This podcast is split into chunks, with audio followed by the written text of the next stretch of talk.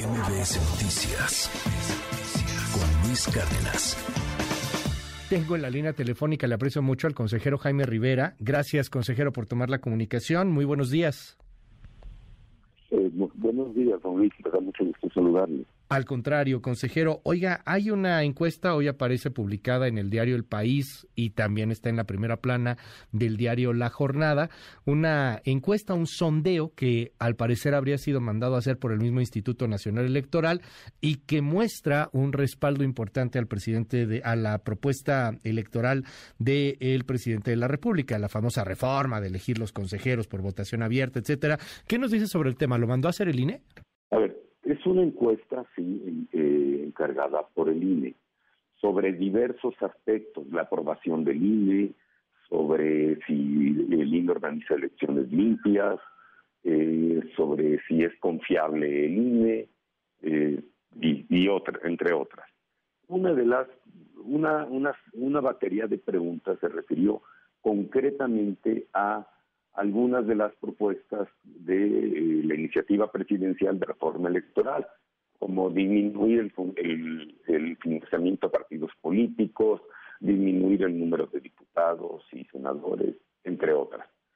Específicamente la pregunta sobre la manera de elegir o de nombrar a los consejeros electorales y concretamente la propuesta del presidente de eh, elegir a los consejeros electorales por voto popular es desde el punto de vista técnico, metodológico, yo puedo afirmar, es una, es una pregunta mal planteada. Si me permite un paréntesis, don Luis, eh, antes de ser consejero he sido especialista en, también en encuestas y en encuestas electorales. Y una pregunta como esa se le considera mal formulada porque eh, se, puede clasificar como pregunta de respuesta predecible por D. A la gente le preguntan si se, si se debe eh, cepillar los dientes tres veces al día, el 90% va a decir que sí, aunque no lo haga. Si se pregunta a la gente si el pueblo debería decidir cuántas vacunas comprar, en vez de que lo haga el gobierno, comprensiblemente casi todos van a decir que sea el pueblo. Y es ese tipo de preguntas que yo creo que no pueden hacerse, al menos no sin el contexto, o frente, al, frente a alternativas. Pero bueno, así se hizo. Eh, eh, Cuando me dice, consejero, que está mal planteada la, la pregunta y lo dice con conocimiento de causa, nunca la vieron antes de que fueran a hacer la encuesta? O sea, porque al final lo, supongo que lo aprueban ustedes cuando mandan a hacer una encuesta así, ¿no? Oiga, esta pregunta está mal planteada. ¿Nunca lo vieron? No, los consejeros no vemos eso. Eso lo maneja la Coordinación de Comunicación Social y entiendo que lo hizo con el ánimo de eh, conocer específicamente sobre cada pregunta. Y si se ve en la encuesta en su conjunto, se aprecia una elevada aprobación de el INE. Por cierto, un poco algo más baja que la que hubo, por ejemplo, después de las elecciones de 2021, en que la aprobación del INE era del 67%, hoy está en 56. ¿En qué las encuestas reflejan también el momento? ¿En qué momento estamos? En un momento de intensa, muy intensa propaganda gubernamental y del partido oficial y sus medios de difusión y redes sociales afines o controlados de ataques al INE. Ese es un hecho innegable.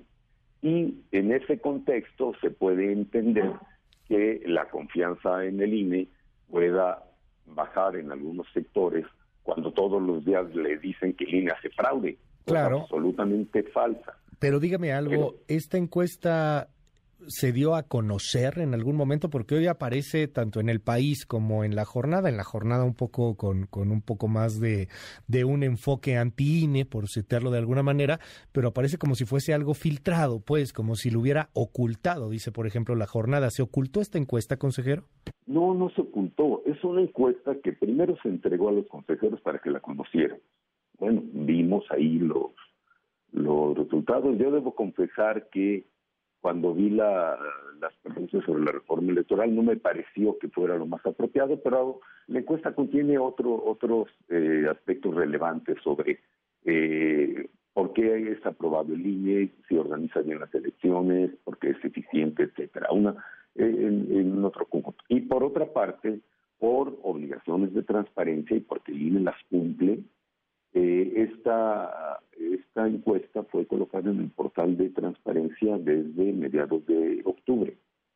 Ok, o sea, está disponible desde octubre. Y bueno, esa es una pregunta, puedo decir, mal formulada, como los ejemplos que le mencioné a usted, eh, y que fuera de eh, sacada de contexto, pues bueno, lo que se quiere mostrar es que todo mundo aprueba eh, una propuesta como esa.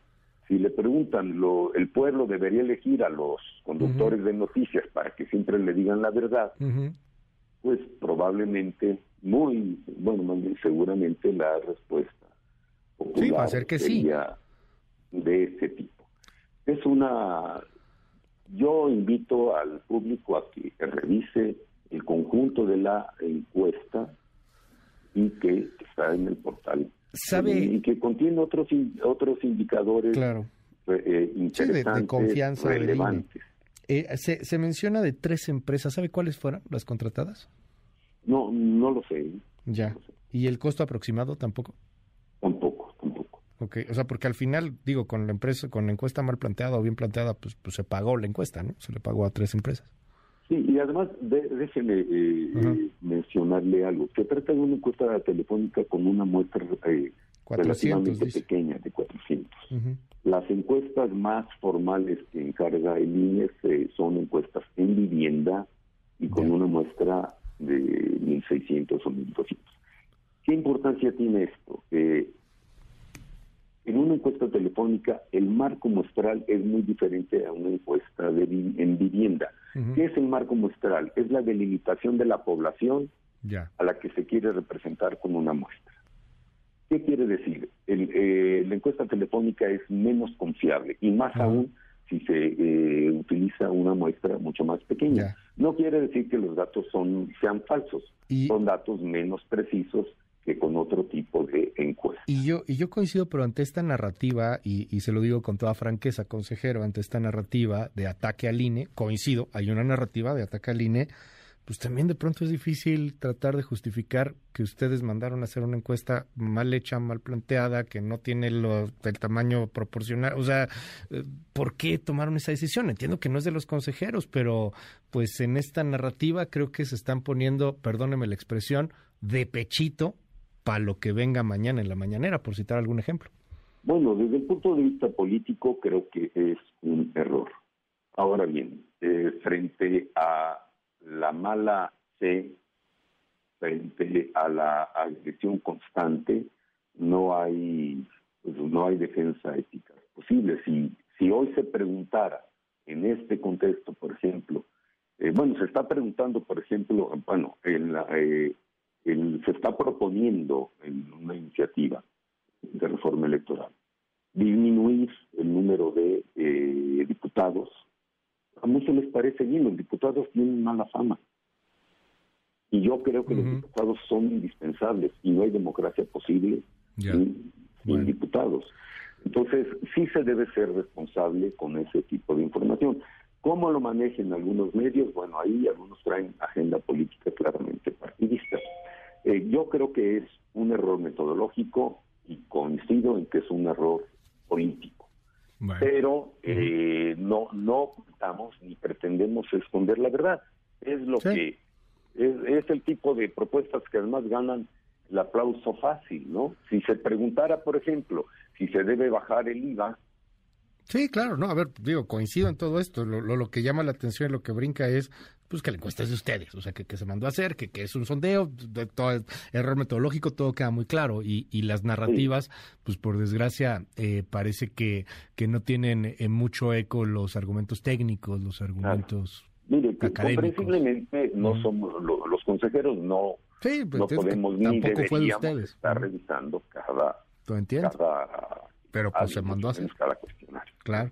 se mandó a hacer y hoy está ahí en, en algunas primeras planas. Pero le, aprecio que nos, que nos lo aclare y, y estaremos al habla si nos da oportunidad, porque seguramente vendrán muchas reacciones sobre este tema.